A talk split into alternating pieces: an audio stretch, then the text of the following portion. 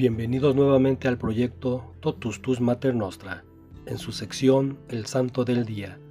Hoy 11 de febrero celebramos a Nuestra Señora de Lourdes. El 11 de febrero de 1858, tres niñas, Bernadette de 14 años, su hermana Marito Inés de 11 y su amiga Jam Abadi de 12 años, salieron de su casa en Lourdes, Francia, para recoger leña para llegar al lugar que se les había dicho a orillas del río Gabe, tenían que pasar ante una gruta natural. Las dos niñas pequeñas cruzaron el arroyo por una parte segura, pero dando chillidos porque el agua estaba muy fría. Bernadette no se atrevía a pasar porque padecía de asma. Las otras dos se negaban a ayudarla y entonces ella decidió quitarse las medias. En eso estaba cuando oyó a su lado el ruido de un murmullo como el que produce una ráfaga de viento. Levantó la cabeza y comprobó que los arbolillos de la otra orilla estaban quietos, solo que le pareció advertir un leve movimiento en la maleza que crecía ante la gruta, muy cerca de ella, al otro lado del arroyo. Se quedó mirando fijamente hacia la gruta y vio agitarse con la fuerza las ramas de las zarzas, pero además, en un nicho dentro de la cueva, Detrás y encima de las ramas estaba la figura de una joven vestida de blanco, saludando con ligeras inclinaciones de cabeza. Vestía túnica blanca, ceñida por una banda azul, y llevaba un largo rosario colgado del brazo. Al verla, le pareció que hacía signos como invitándola a orar. Bernadette se arrodilló, sacó su rosario y comenzó a rezarlo. La visión también lo rezó pero sin mover los labios, solo pasando las cuentas. No se hablaron, pero al terminar los cinco misterios, la figura sonrió y retrocediendo hacia las sombras de la gruta, desapareció. Las otras dos niñas regresaron de recoger la leña y se echaron a reír al ver a Bernadette de rodillas. La amiga le reprochó que no hubiera ido a buscar leña y la hermana le dijo que la veía asustada como si había visto algo que le diera miedo. Ella le contó todo, pero le pidió no decir nada a nadie. Toinette se lo dijo a su madre al regresar a casa. La mamá le dijo a Bernadette que había sido engañada y que seguramente había visto una piedra. Ella le dijo que no, que era una muchacha joven y muy bella. La madre le prohibió a Bernadette volver a la gruta. Muchos de sus vecinos que se habían enterado de lo que había pasado le decían que debía regresar al lugar. La mamá le dijo a su hija que le fuera a pedir consejo al padre Pomian, quien no le hizo caso. Su madre le dijo que fuera a hablar con su padre y éste accedió a que volviera al lugar. Varias niñas emprendieron el camino a la gruta, llevando una botella con agua bendita, y al llegar todas se arrodillaron a rezar el rosario.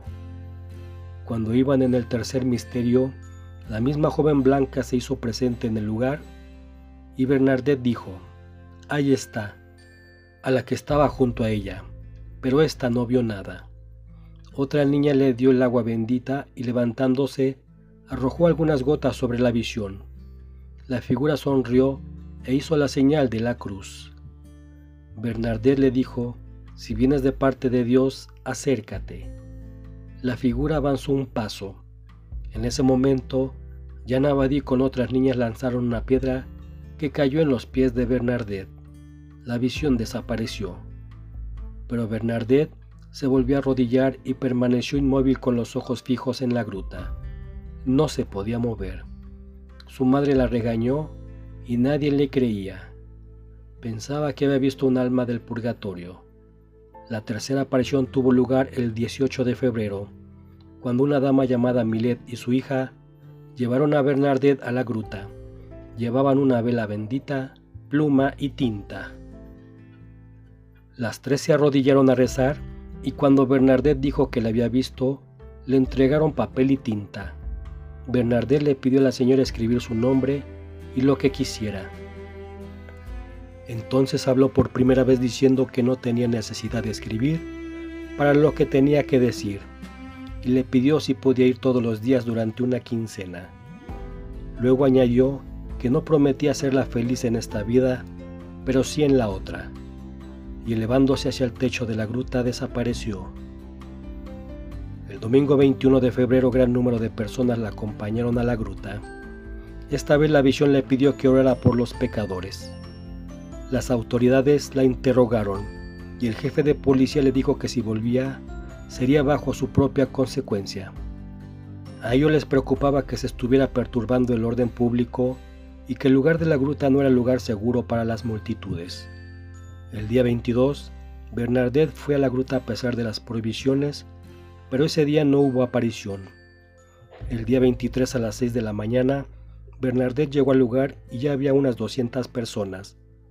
Vio la aparición y cayó en trance que duró casi una hora. Al día siguiente sucedió lo mismo. El jueves 25, después de rezar un misterio del rosario, Bernadette comenzó a avanzar de rodillas por la subida de la cueva. Al llegar a esta se quedó viendo el nicho y la Virgen le dijo que fuera a beber en la fuente y a lavarse en sus aguas. Le señaló con el dedo dónde estaba la fuente. Encontró un charquito de agua sucia y metió las manos, pero no había suficiente agua para beber. Comenzó a escarbar pero salió turbia. Después de tres veces de sacarla con las manos, ya no se podía beber. La gente vio que la niña tenía la cara sucia con lodo. Parecía que mordisqueaba las hojas de una planta. Después se enderezó y se fue caminando a Lourdes. Al principio la gente se burlaba, pero ese mismo día en la tarde brotó un manantial de agua en la gruta y su corriente desembocaba en el río Gabe. Antes de una semana, el manantial estaba produciendo 102.200 litros diarios, como sigue haciéndolo hasta el día de hoy. El día 26 había unos 800 testigos que vieron a Bernadette inclinarse a besar el suelo. Las visiones del 27 y 28 siguieron el curso de costumbre, aunque la muchedumbre creció. Para el primero de marzo ya habían unas mil personas, entre ellas un sacerdote. Ahí tuvo lugar una curación, aunque la noticia se dio dos meses después. El 2 de marzo, la señora pidió a Bernadette que le dijera a los clérigos que le construyeran una capilla y se realizara una procesión. El cura la despidió fríamente y le dijo que no. El día 3 apareció cuando la mayoría de los espectadores ya se habían ido.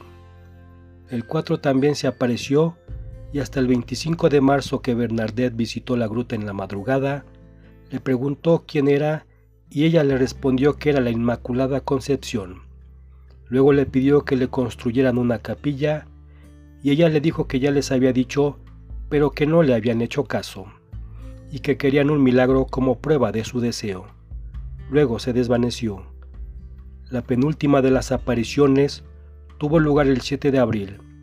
La última aparición tuvo lugar el 16 de julio, fiesta de Nuestra Señora del Carmen.